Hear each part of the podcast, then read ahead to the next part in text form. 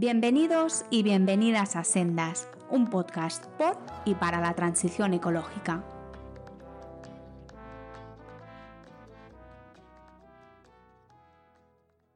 Buenos días, buenas tardes o buenas noches. Soy Pablo Rodríguez Ross y hoy tenemos con nosotros en Sendas a Julián Claramunt y a Guillermo Betzina.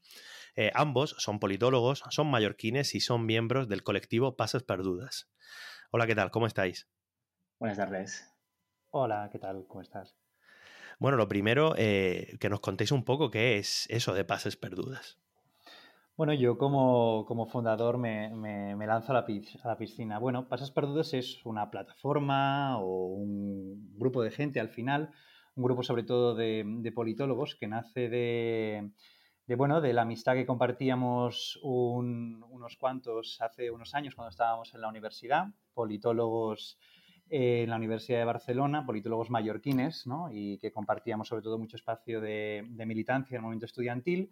Y ya en aquel momento tuvimos, eh, teníamos la idea de montar alguna cosa, alguna plataforma, algún portal eh, para, Baleares. El diagnóstico era que faltaba eh, para nuestra comunidad, para nuestro archipiélago, faltaba un espacio de análisis político desde una perspectiva un poquito más rigurosa, tal vez un poco académica, pero siempre en un tono muy, muy divulgativo. ¿no? Pensábamos que a lo mejor a nivel de prensa esto se quedaba mucho en el análisis prácticamente como de sucesos ¿no?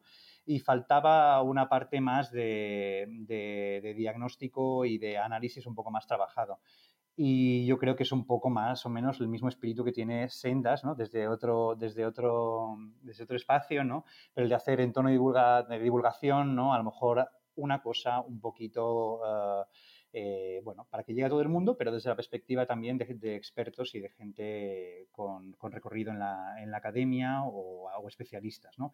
Y la verdad es que estamos muy contentos, ha salido muy bien, llevamos ya dos años y, y la verdad es que en el mundo de gente interesada en política en Baleares, que es pequeñín, ¿no? Pero la verdad es que eh, los resultados están siendo muy buenos. Nos han llamado desde el principio a medios de comunicación.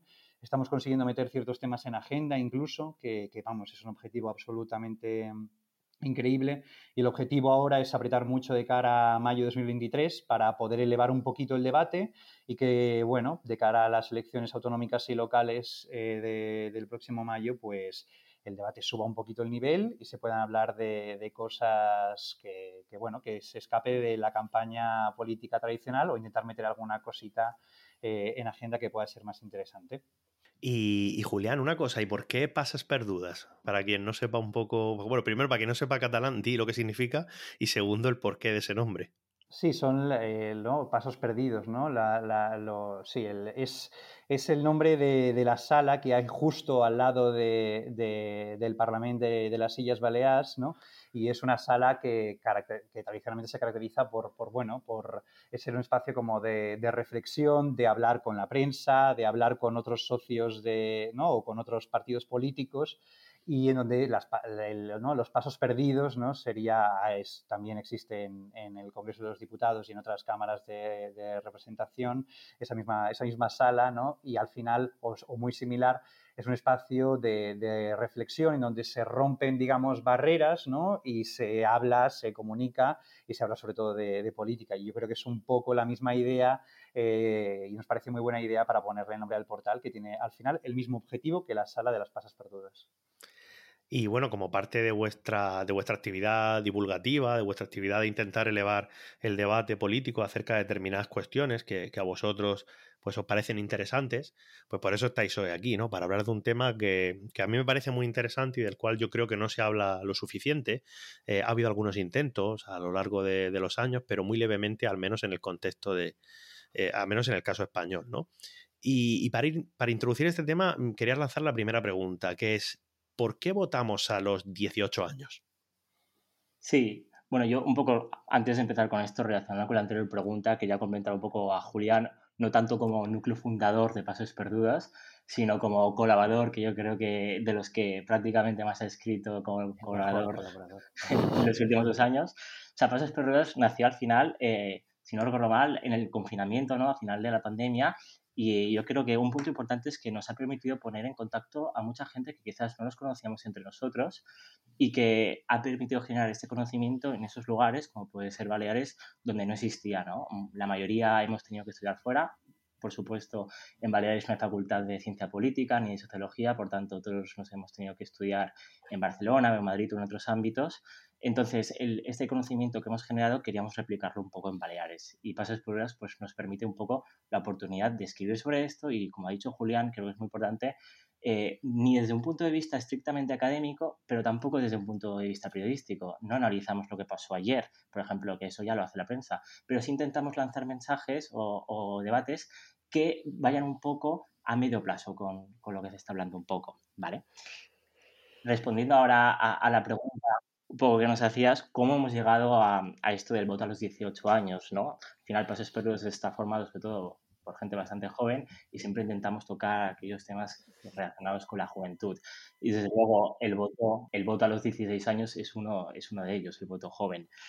Para, responder a esta pregunta inicial, Pablo, creo que es inevitable enlazarlo con, un propio, con la propia historia del sufragio. Eh, eh, hay que, bueno, vincularlo con la, con la historia del sufragio un poco eh, desde que empezaron las revoluciones liberales, la Revolución Francesa, ¿no? ya en el siglo XVIII, poco a poco, pues estamos hablando de una ampliación de derechos, ¿no? un derecho tan fundamental en una democracia como el derecho a la participación política, que no solo es electoral, pero que la participación política electoral es de las más importantes. ¿no? Entonces venimos en el siglo XIX con un largo proceso de, de sufragio que va censitario que se va ampliando un poquito más en función de la riqueza, en función de las profesiones. Entonces hay muchos tiras y aflojas en España, por ejemplo, a lo largo del reinado de Isabel II. Entonces llegamos a un punto en el que el sufragio se, se situaría a los 25 años.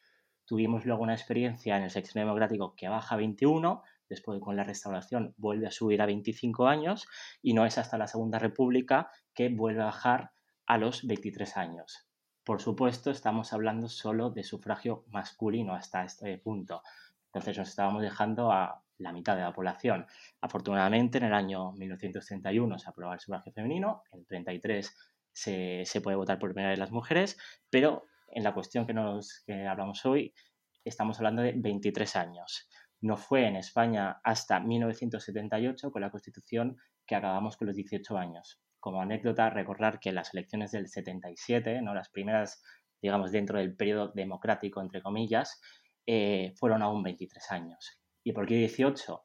Pues básicamente un poco por perspectiva comparada. ¿Qué hacían los países de nuestro alrededor?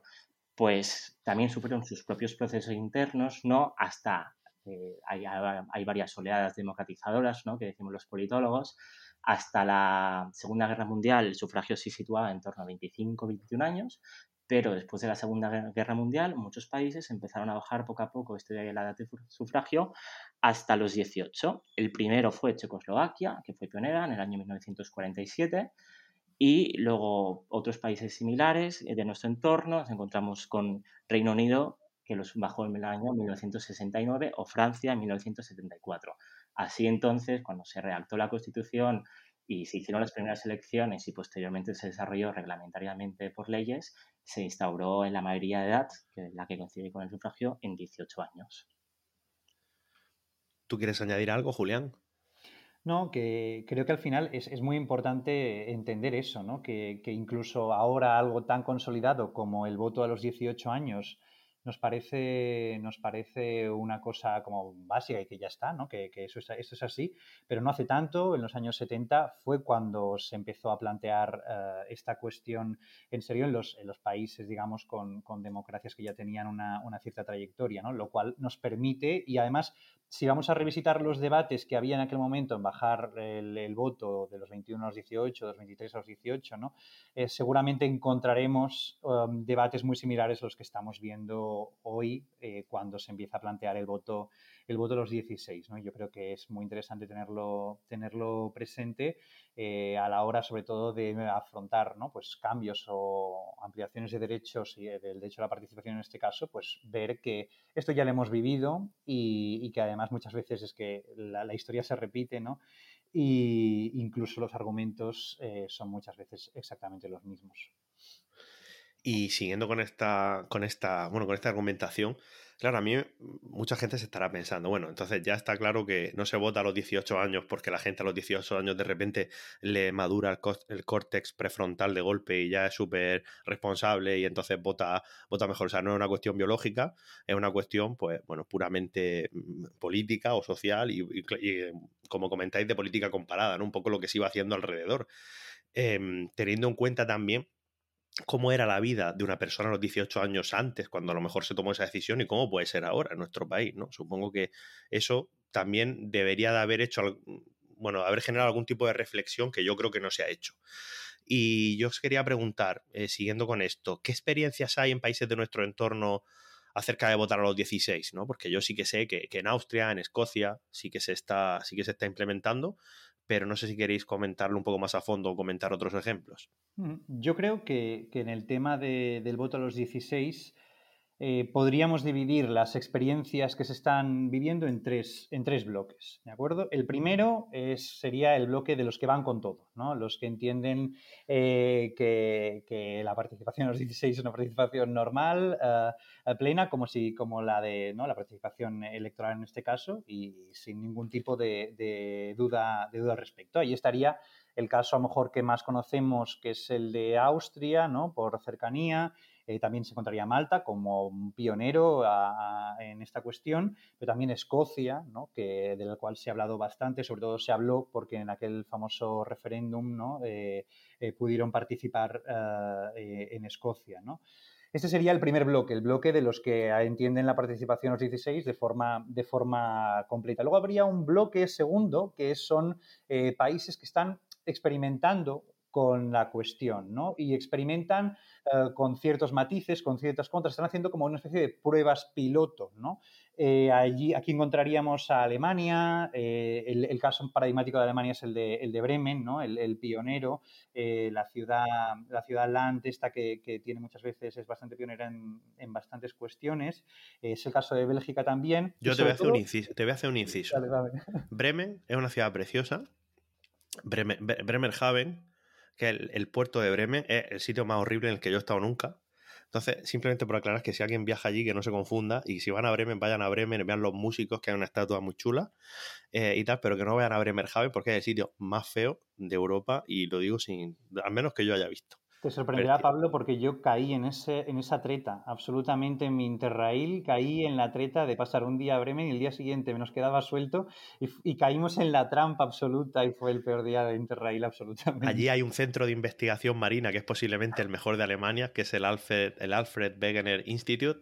Eh, y yo creo que lo pusieron allí un poco con intención de repoblar, de que al menos allí se fuera alguien, entonces hay un, campus científico que es prácticamente todo el, todo el puerto. Pero, eh, por si acaso, bueno, ya hay dos opiniones, o sea, no vaya a Bremerhaven. Y perdona, ibas por Bélgica. Por Dios, no, pero es mucho más importante esto, es mucho más importante. Entonces, este sería el, segundo bloque, los países que están experimentando, sobre todo lo hacen con, eh, con lecciones que en la ciencia política le llamamos de segundo orden. Son lecciones que eh, se consideran uh, tal vez, pues eso, de segundo orden menos importantes, ¿no? en donde te puedes permitir experimentar. Las elecciones de segundo orden uh, por excelencia son las elecciones europeas, pero también eh, las regionales o las municipales pueden tener características de elecciones de, de, segundo orden dependiendo de dónde nos encontremos. ¿no? Entonces, este sería el segundo bloque, los que están experimentando, y luego hay el tercer bloque, ¿no? que es gente que juega, coquetea con el voto a los 16, pero pone límites que son evidentemente derivados de la argumentación más contraria al voto a los 16, que es la de el joven, ahora supongo que ya llegaremos, ¿no? El joven no está preparado, no tiene capacidad para hablar de temas serios, no puede tomarse en serio la participación o no tomará una decisión racional al respecto. Y aquí en este encontramos diversas formas. El caso, digamos, más leve sería el de Brasil, que como sabréis, porque hace poco se ha votado, tiene voto obligatorio, ¿no? Con unas, con unas multas muy pequeñas a quien no vaya a votar, pues los que tienen 16 y 18 y los mayores de 70 no reciben multas si no van a votar, ¿no? Porque no son ciudadanos tan, no, no, serían ciudadanos con, con, las mismas responsabilidades, ¿no? Es un poco esa misma perspectiva. Pero luego, es, es los casos más que a mucha gente sorprende, podría ser, por ejemplo, el de Bosnia, Croacia, Eslovenia, que son países que para poder votar con 16 años tienes que tener un trabajo. Si estás estudiando, no puedes votar con 16 años, ¿no? Es esta concepción de la participación, de, llegas a la adultez solo a través vía eh, el trabajo, ¿no? Si no tendrás que esperar a los 18 como, si eres estudiante. Y el último caso, que es el de Hungría, tú puedes votar en Hungría si tienes 16 años o 17, si estás casado. Eh, solo si estás casado. Entonces, es otra forma de entender también la, ¿no? la, la madurez política y son un poco los tres tipos de países que están jugando o probando o, ya apostando definitivamente con el voto a los, 10, a los 16. Estos son lo que tenemos a nuestro alrededor un poquito. A mí, a mí me parece muy curioso lo de las elecciones de primero y segundo orden, ¿no? que conocemos mucho los politólogos. Parece que ser, más maduro quizás para votar en unas elecciones europeas o en tu municipio, pero no para tu estado. ¿no? Entonces, ¿Cómo se aguanta esto? Es difícil, ¿no? Un poco de argumentar por qué en un nivel territorial sí y en otro no. Y como Julián ha dicho, ¿no? un poco parece ser que se tiene menos miedo, ¿no? Al resultado de lo que pueda salir. Y un poco enlazando con esto, lo, del miedo, ¿no? Eh, la mayoría de estudios, ¿no? De, por ejemplo, en, esos países europeos como, como Austria, ¿no? Donde ya se han podido hacer estudios empíricos sobre los resultados, eh, se desmiente eh, la falsa creencia de que los, de los que los jóvenes votan opciones más radicales o, que, o, bueno, eh, más bien dicen que tiene un comportamiento más centrípeto. No, se ha detectado efectivamente un comportamiento a los bordes un poco del espectro ideológico. Pero también quiero preguntarme, ¿y si lo tuviera el resultado a los bordes del espectro ideológico, qué pasaría? Porque al final, cuando tú amplias el derecho a voto, lo haces para mejorar un poco la representación del conjunto de la sociedad, asumiendo que las preocupaciones de estos jóvenes de 16 a 18 años también pueden ser un poquito distintas, que no es el caso, pero si lo fuera, no entiendo tampoco un poco ese miedo que existiera. No, sí, es bastante interesante desde el punto de vista de la, perspectiva generacional, ¿no? Por ejemplo, o más que generacional, de la en el caso de España desde la perspectiva demográfica, ¿no? Ahora tenemos una población súper envejecida que mm, vota de una manera y una población más joven que, sí que sabemos que vota, que vota de manera diferente, ¿no? Entonces, ¿por qué una cosa es más legítima que la otra? ¿No? O por qué se puede ampliar, porque hay otra gente que dice que, que hay gente incluso contraria que la gente tan joven vote. Cuando digo joven me refiero a 18 años, ¿no? Gente que dice, no, es que al final eh, hay que recortar por aquí. Y luego hay otra gente que dice, a partir de los 65 años no se podría votar. Y esto hablo, hablo de comentarios totalmente de, barra de bar, pero sí que se escucha mucho. Por ejemplo, eh, eh, con el voto a los 16 años, las pocas veces que yo lo he visto públicamente debatir, ¿no? Se, se argumenta, madre mía, pues tú no, es que no has visto cómo es la gente a los 16 años, ¿no? Claro, yo o a los 17, ¿no? Y yo he sido profesor en la universidad y, cuando hacía el doctorado y le he dado clase a gente de 18 años y yo sinceramente no sé qué les pasa en la cabeza a los 17 o los 18, no les pasa nada, si son los mismos, son los mismos que antes del verano, o sea, son los mismos que antes de empezar la universidad y piensan exactamente igual, ¿no? De hecho, hay estudios, yo sí que estuve leyendo en, su momento estudios de, de este tema y había un estudio de Estados Unidos que demostraban que no había diferencias significativas, no ya en el sentido de voto 16 respecto a 18 o 20, sino incluso en las preocupaciones políticas eh, no cambiaban. O sea, es que era estadísticamente no era, significativo, o sea, es que no había prácticamente cambios, ¿no? Entonces, ¿dónde está este problema, no? Eh, ¿Dónde está el problema en, hacer esto? Y, ya os quería preguntar, ya para ir un poco más a, a lo concreto, ¿no? ¿Se podría votar a los 16 años en España y, y, y en las Islas Baleares? ¿Se podría? O, es algo que a lo mejor alguien piensa que no se puede constitucionalmente, o es una cosa imposible, o es algo que no quieren nos quieren imponer las élites y, Greta y este tipo de gente. Sí, yo antes de nada quiero aclarar que estamos hablando de, del sufragio activo, es decir, el sufragio, o sea, eh, el voto. Aquí no aún no hemos tocado el tema, la diferencia entre el sufragio pasivo y activo. Creo que no da tiempo en este podcast, en este episodio hacerlo, pero importante que, que los oyentes diferencien, ¿no? Eh, porque en muchos países el sufragio pasivo, es decir, el ser votado, ser representante, la edad es mucho más elevada. Quiero dejar algún dato importante que, por ejemplo, eh, en Estados Unidos para ser senador tienes que tener mínimo 30 años y para ser congresista mínimo 25. O en Chile o en Estados Unidos para ser presidente tienes que tener mínimo 35 años. Fue el caso de Boric, que estuvo a punto en las recientes elecciones para ser elegido. Por tanto, eh, hablando del sufragio pasivo, es mucho más elevado afortunadamente en España y en la mayoría de países de nuestro entorno eh, es 18, pero eh, no en todas partes es así. Pero yendo un poco a la pregunta, hablando en sufragio activo, ¿no? El, derecho a votar, el derecho a elegir a votar en unas elecciones.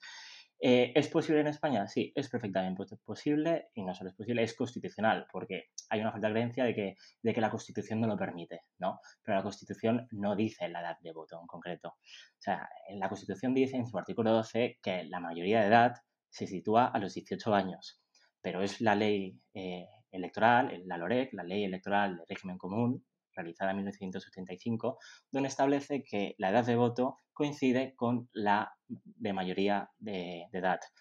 Ahora bien, esa misma electoral, en vez de poner este, este, redactado, podría poner que la edad de voto es a los 16 años. Estamos hablando al final de, un derecho de participación política. Eh, mm, ejemplos que dicen, o sea, ejemplos recientes que ilustran que es posible. En las últimas elecciones, eh, el pacto de gobierno, el actual gobierno de coalición progresista, incluye en, su programa de gobierno, textualmente cito como la posibilidad de estudiar y abrir el debate para votar, para rebajar la edad de voto a los 16 años. No es tan explícito como el programa de algunas fuerzas políticas como Unidas Podemos, que sí que lleva el voto a los 16 explícitamente, pero el propio pacto progresista sí dice esta posibilidad. Otro elemento más recientemente, en mayo, en mayo se aprobó la estrategia de juventud eh, por el conjunto del gobierno, donde se recoge ¿no? una estrategia a ocho años vista hasta 2030, eh, la posibilidad efectivamente de rebajar la edad de voto a los 16 años y como curiosidad, eh, el esfuerzo pasivo lo sitúa en 17 en esta estrategia de juventud adoptada por el gobierno. y ha habido intentos, en el Congreso de, llevarlo. Ha habido varios intentos en los últimos años. Hubo un intento en el año 2016 que no salió adelante. El Partido Socialista sí que votó a favor en este punto. Eh, hubo un intento en el año 2020, pero que finalmente no llegó a la Cámara porque se acordó eh, enmarcarlo en la creación de eh, una comisión constitucional, que es lo que dice el pacto de gobierno, que se podría estudiar la rebajar la edad de voto, pero a través de una comisión, de una subcomisión que está estudiando la electoral dentro de la comisión constitucional del Congreso de Diputados. ¿no? Es un poco lioso todo, pero es el argumento por el cual el Partido Socialista eh, decidió votar no eh, este septiembre, creo que fue a ampliar la edad de voto, a bajar la edad de voto a 16 años, porque como dice el pacto de gobierno, y es verdad que lo pone, es mejor abordarlo desde su punto de vista en esta comisión más que estudiar la reforma electoral de manera más amplia. Y desde Baleares, bueno, la LOREC dice que eh, todos los, estos artículos que aplican al sufragio pasivo y activo son de aplicación a todas las elecciones del Estado, eh, locales, insulares, autonómicas, europeas y, y del Congreso y el Senado, pero eh, las cámaras autonómicas tienen una posibilidad de elevar legislación al Estado, al Congreso de Diputados, a través de una proposición de ley del Parlamento. Por tanto, una posibilidad, como de hecho ya apuntaba en un artículo reciente que publiqué en Pasos por Dudas, es que el Parlamento Balear elevara esta proposición de ley con dos opciones, o bien cambiar la edad de voto a los 16 en la LOREC, cambiar el redactado, o bien permitir que las comunidades autónomas, en el ejercicio de sus competencias, haría falta alguna modificación más, alguna disposición de la LOREC, eh, permitir que puedan elegir la edad de voto en un rango, pueda ser, por ejemplo, entre los 16 y 18, y a partir de ahí cada comunidad establecida. Baleares ha sido bastante pionera e innovadora en algunos asuntos electorales, como puede ser las listas cremallera, también podría ser pionera en esto, desde mi punto de vista. ¿Algo que añadir, Julián? Sí, que lo mismo que comentábamos de las experiencias de Alemania, ¿no? La experiencia belga de entender las elecciones de segundo orden como, bueno, un espacio en donde se puede coquetear un poco, ¿no? Eh, pese a que esa perspectiva tenga sus, defectos, ¿no? Se puede experimentar, pues puede ser una, una, estupenda excusa para que se experimente también en España con algunas comunidades autónomas vía los mecanismos que, que ha planteado Guillermo y, intentar, o sea, puede ser eh, el primer paso y demostrar que, no pasa nada, que simplemente son, es aumentar el derecho a la participación política y, que no hay que tenerle, no hay que tenerle miedo, como por otra parte dicen todos los estudios eh, académicos que analizan, y ya se ha comentado aquí, los datos de por resultado. O sea que realmente no hay tanta diferencia por añadir estas estos dos años ¿no? que puedan votar estas dos generaciones. Hay un aspecto, un aspecto interesante eh, cuando se habla de, del voto y los jóvenes, un argumento, mejor dicho, que yo he escuchado muchas veces, que es que a veces eh, las decisiones más trascendentales para una sociedad las toman, se toman a través del voto y por lo tanto a lo mejor, eh, por ejemplo, para el caso de España, una mayoría social envejecida toma las decisiones que sean correctas o no sean tan correctas, unos van a tener que sufrir más que otros por simple ley de vida. Es decir, a veces los jóvenes pues no participan en determinadas decisiones cuando son ellos los principales afectados por esas decisiones políticas. ¿no?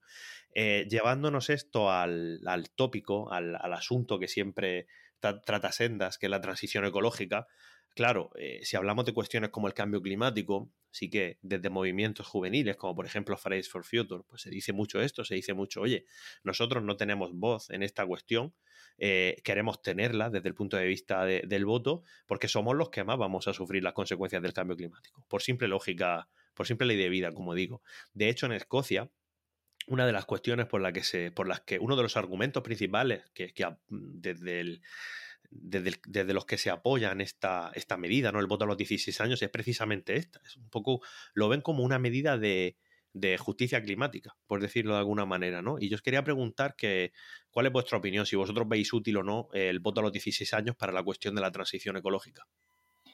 Es un, es un, tema muy interesante porque justo lo acabamos de comentar ahora, ¿no? Parece que, eh, bueno, que cuando votan estos dos, estas dos generaciones votan, tampoco lo hacen muy, muy, eh, muy diferente. De hecho, se concentra bastante y se comporta de forma bastante continuista con la siguiente franja de edad, que puede ser, se acostumbra a ser la de 18-24, ¿no?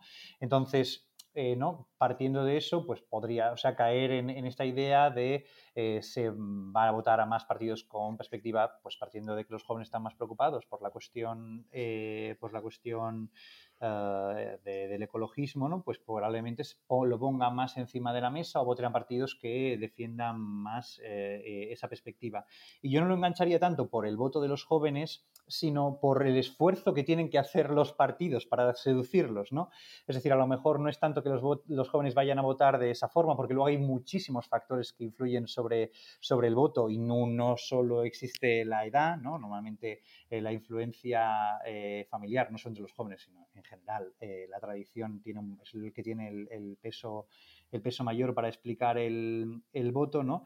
Eh, pero, entonces, pero sí que los partidos a lo mejor, queriendo llegar aquí, podrían poner más sobre la mesa, ¿no? Pues temas que sabemos que preocupan más a la juventud.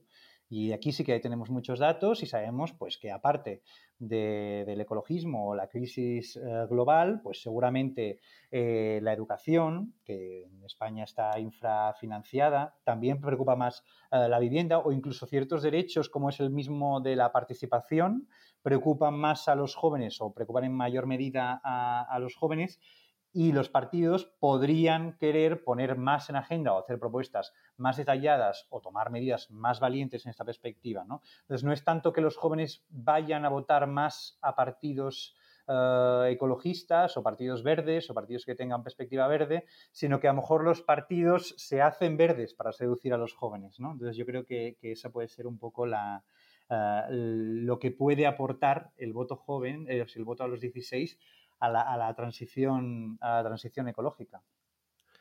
¿Y tú, Guillermo, algo que añadir? Sí, o sea, yo creo que dejar claro que los jóvenes, los de 16 a 18 años, ya participan en política, solo que a través de mecanismos no electorales.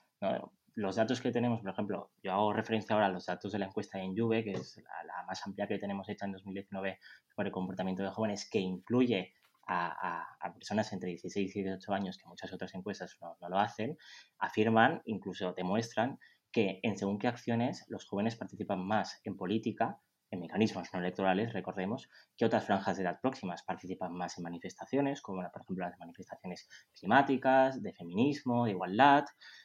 Eh, y por lo tanto, lo único que les falta, digamos, para complementar este derecho de participación, de participación política es poder votar.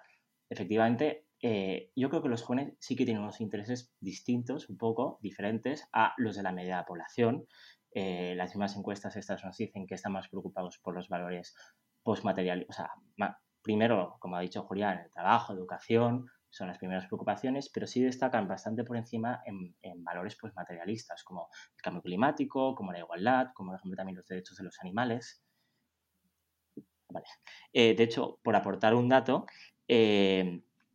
esta encuesta dice que eh, el 47% de los jóvenes menores de 29 años eh, sitúan entre un 9 y un 10 la preocupación por el cambio climático, cuando el resto de la sociedad, digamos, es un 17%. Por tanto, podemos afirmar que la conciencia de los jóvenes por retos relacionados con el cambio climático, la transición ecológica, es mucho más elevada. La ampliación de voto a esta franja de edad, sin duda alguna, contribuiría a poner sobre la agenda, sobre la agenda de partidos políticos, no sobre la agenda mediática, porque gracias a estos mecanismos de participación electoral de los últimos años, está puesto sobre la agenda mediática la cuestión climática, pero al menos permitirá incorporar a los partidos políticos estas preocupaciones específicas de ese segmento. Un poco romper esta brecha generacional, ¿no? Se dice muchas veces de que eh, los partidos políticos hacen políticas para los mayores de 60 años porque al final son los que más les votan. Y sí, en parte es cierto. La incorporación de los jóvenes entre 16 y 18 años abriría un poquito más, no es una solución mágica, pero permitiría al menos darles la oportunidad de completar este derecho. En España podría incorporar unos 900.000 votantes. Sabemos que no votarían todos y que la abstención probablemente sería elevada, pero al menos se les daría esta oportunidad para poder al menos participar electoralmente en esta democracia representativa y mejorar un poco la vinculación con el propio sistema de partidos, con la calidad democrática, etcétera. Claro, el voto a los 16 años, por esto que estáis comentando precisamente, muchas veces se, incluye como una propuesta o como una medida eh, de aquellas que se conocen como medidas para las generaciones futuras o políticas para las generaciones futuras.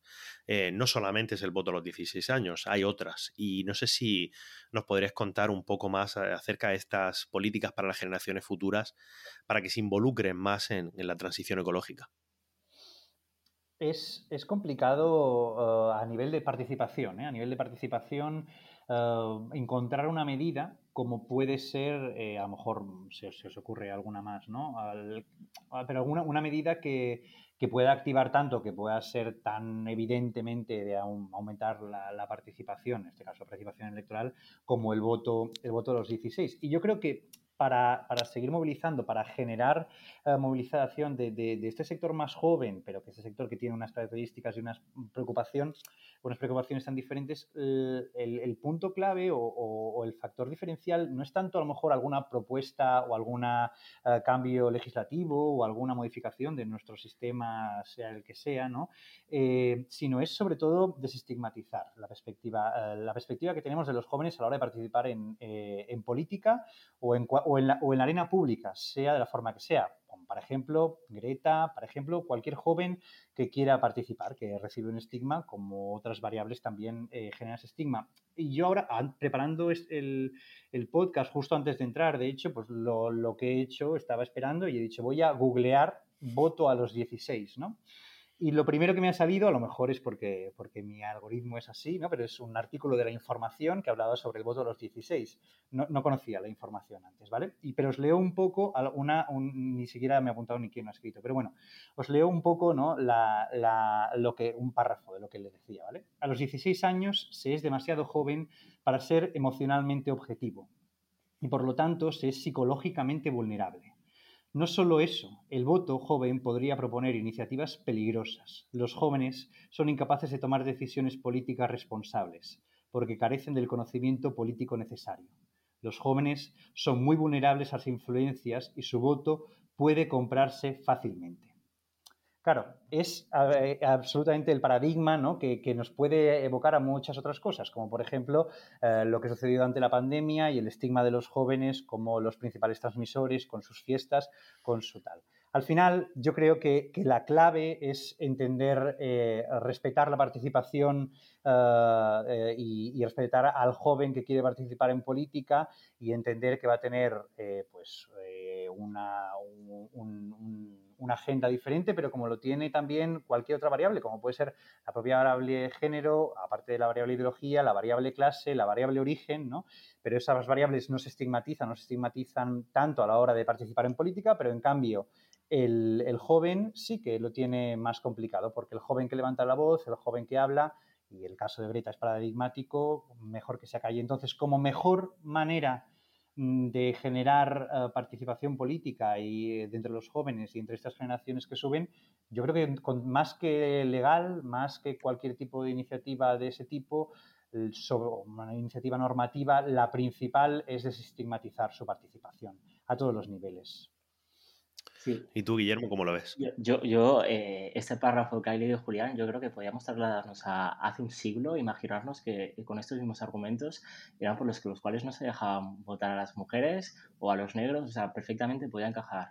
Por tanto, esos mismos argumentos son como argumentos de superioridad, incluso paternalistas en algunos puntos de que no estás preparado. Pero claro, una pregunta, eh, ¿acaso un, señor de 50 años es menos manipulable que un joven de 17, porque yo tengo serias dudas de que esto sea así, la verdad, y creo que últimamente lo estamos viendo bastante. Eh, lo estamos viendo bastante.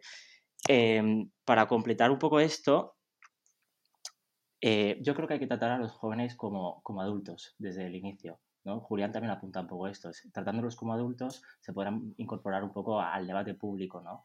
Hay muchas maneras para tratarlos como adultos, como eh, escuchar lo que dicen, permitirles votar, eh, hacerlos partícipes también de cualquier tipo de mecanismo. Eh, y no hay una solución mágica ni reformas legislativas que, vayan a, solucionar un poco esto, pero yo, sí que incidiría en, lo he dicho anteriormente, en, en los mecanismos de democracia no electorales. se ha demostrado que en los últimos años gracias a ellos, a las manifestaciones, a las huelgas, eh, la propia figura de Greta, no, soy muy fan de los personalismos, pero sí que es verdad que poner cara y rostro a unas ideas eh, también sirve en política para ofrecer soluciones, no, pero ayuda mucho a la concienciación, ayuda a la identificación con la persona.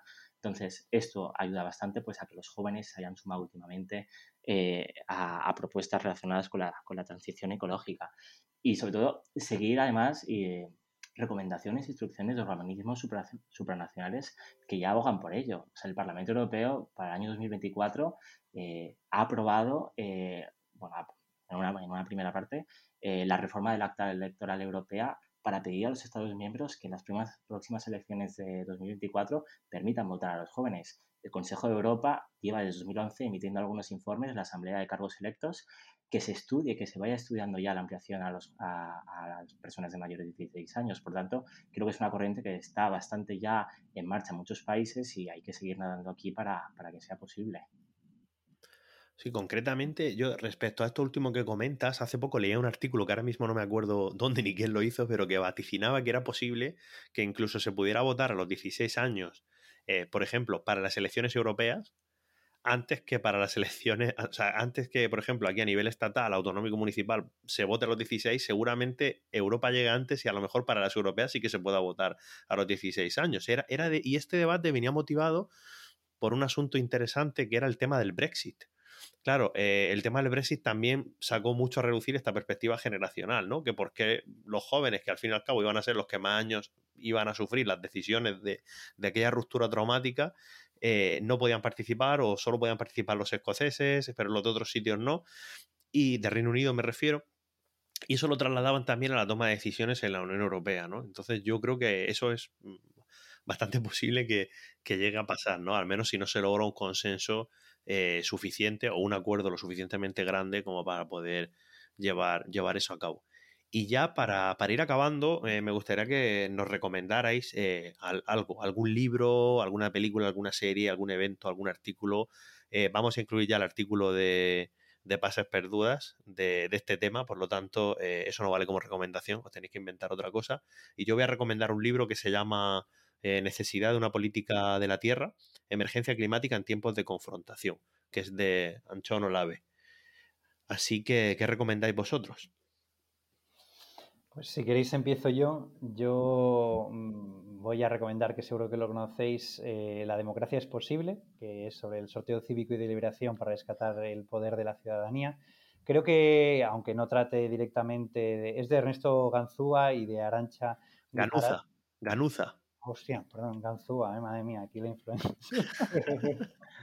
madre mía, que la dislexia, qué vergüenza, pobre hombre. Espero que Además, Ernesto a, mm, lo mejor ha escuchado alguna vez este podcast y, va, y, lo escucha y dice, hostia. Qué vergüenza. Bueno, da igual, no pasa nada. Eh, disculpa, Ernesto. Eh, entonces, eh, Nada, no, eh, creo que va muy a colación.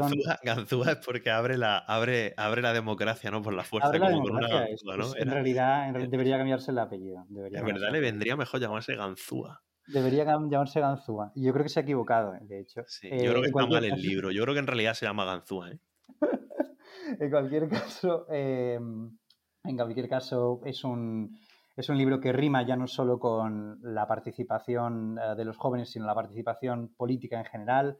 Abre y, explora, yo creo que de forma bastante entendible para todos los niveles, la cuestión del sorteo cívico y de los procesos deliberativos. Y además creo que rima perfectamente con el momento que estamos viviendo en Baleares, que está justo ahora empezando la primera asamblea por, por, el clima, la de Mallorca. Entonces, bueno, para desearles un poquito también de buena suerte y muchos aciertos en, en sus conclusiones y en los trabajos que vayan a realizar estas semanas, pues la recomendación de la democracia es posible de nuestro buen amigo Ernesto Ganuza. Y, y, Arancha, y Arancha Mendiar. Y Arancha, y Arancha Mendiar. Que ya, o sea, no simplemente le cambia el apellido, sino que te olvidas de la mujer. No, no, lo he dicho antes, ¿eh? por favor. pero ahora al final no. Pero como no tiene 16 años, pues no tiene. es que claro, todavía no, todavía el corte prefrontal todavía no, todavía no está funcionando a pleno rendimiento. ¿Y tú, Guillermo? Sí, yo, ahora enlazando un poco con esto que asombra la Asamblea por el Clima de Mallorca, es otro mecanismo por el cual también se puede incentivar a los jóvenes a participar, ¿no? De hecho, tengo entendido que incluye a los jóvenes de 16 años y no solo los incluye, sino que además, corrígeme Pablo si no, los sobrerepresenta un poco, por tanto, va a favor un poco de, de meterlos un poquito más en la composición de esta asamblea, ¿no? Es otro mecanismo. Eh, del libro, yo algo totalmente distinto, ya sabéis que a mí me gustan más los, los, datos y los informes y todo esto he nombrado bastante. Yo para cualquier persona que, que, quisiera profundizar un poco en socialización política de jóvenes en España, la verdad es que el informe de la juventud publicado en el año 2020 es completísimo, son 400 páginas, más de 15 temas. Eh, 15 temas que se pueden leer muy rápidamente distintos. Eh, trata temas de socialización, de por qué participan, cómo participan, no solo de política, eh, también en otros ámbitos. También tiene apartados especiales sobre cambio climático, por cierto. Por tanto, si alguien quiere buscar llenarse de argumentos y de datos a favor de investigar un poco sobre eh, la participación de los jóvenes en política, especialmente defender el voto de los mayores de 16 años, yo le recomendaría una ojeada a este informe.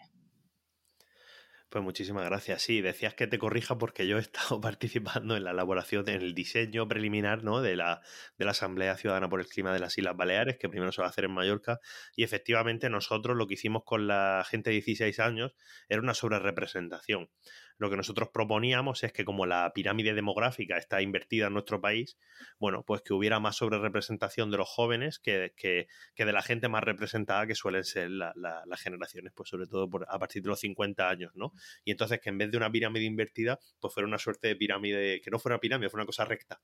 Todas las generaciones, todas las generaciones, todas las cohortes, ¿no? Que, que llamáis vosotros correctamente, todas las cohortes contribuyan proporcionalmente eh, eh, más o menos lo mismo, ¿no? Y de esta manera pues salen beneficiadas eh, las más jóvenes, ¿no? Que es una manera pues de, de, bueno, al fin y al cabo pues en la asamblea que lo que se, lo que se propone es hacer recomendaciones a, a las distintas instituciones políticas, en este caso el Consejo de Mallorca, el Gobierno de las Islas Baleares, pues que, que, los jóvenes pues tengan ahí un poco más de voz de la que normalmente tienen por participación de voto directo en política institucional. Y ya lo último que os quería preguntar para acabar es que le digáis a la gente, pues, ¿dónde os puede encontrar? Bueno, pues nos puede encontrar sobre todo eh, en Twitter, como bien, como buenos politólogos ahí estamos. Eh, sobre todo Pasas Perdudas, no tiene mucha pérdida, veréis un loguito, un loguito verde con tonos que están muy, muy de moda ahora también en la comunicación política. Entonces, eh, os, invitamos a que nos sigáis y que, bueno, tanto si sois de, de, Baleares como si no, yo creo que hacemos temas que son bastante interesantes. Sabemos que nos sigue gente también de, de fuera. Entonces, pues bueno, eh, que nos sigan sobre todo en Twitter y también tenemos canal de YouTube. Estamos empezando a hacer ahora entrevistas a candidatos eh, y candidatas para, para 2023 y, y, nada, pues que los pueden encontrar en estos dos espacios. Desde luego, en Pasos Perdidos, y no solo a nosotros dos, sino también a muchos más compañeros que también están escribiendo ahí, no solo politólogos, también hay, sociólogos, eh, antropólogas, geógrafos, un poco complementando un perfil y en Pasos Perdidos, pues al menos para informarse sobre estos asuntos de Baleares, eh, el portal ideal. Y luego en Twitter, en los sitios personales, pues obviamente compartiendo de vez en cuando, cuando el tiempo nos permite nuestras reflexiones.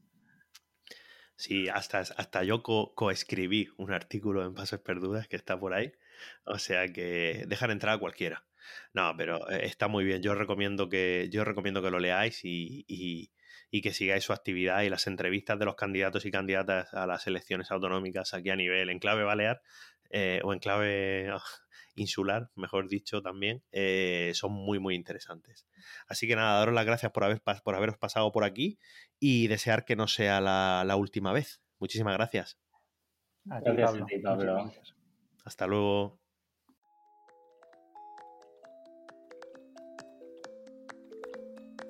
Ya puedes escuchar Sendas en las principales plataformas de podcast y no olvides seguirnos en arroba sendaspodcast en Twitter e Instagram.